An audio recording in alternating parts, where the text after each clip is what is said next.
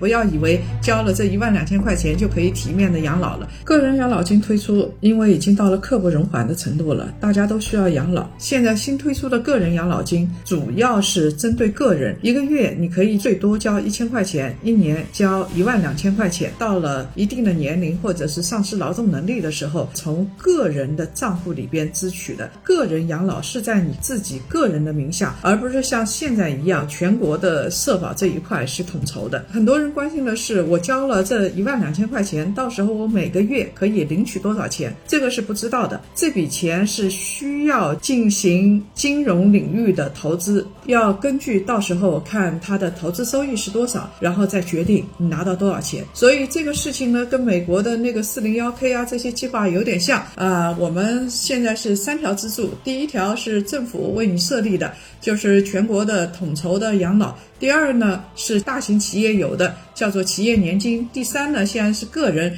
个人交钱，然后到时候个人账户上归到个人，就是要多交也不行。当然，我还是建议大家做好准备，不要以为交了这一万两千块钱就可以体面的养老了。其实这笔钱还是不多的。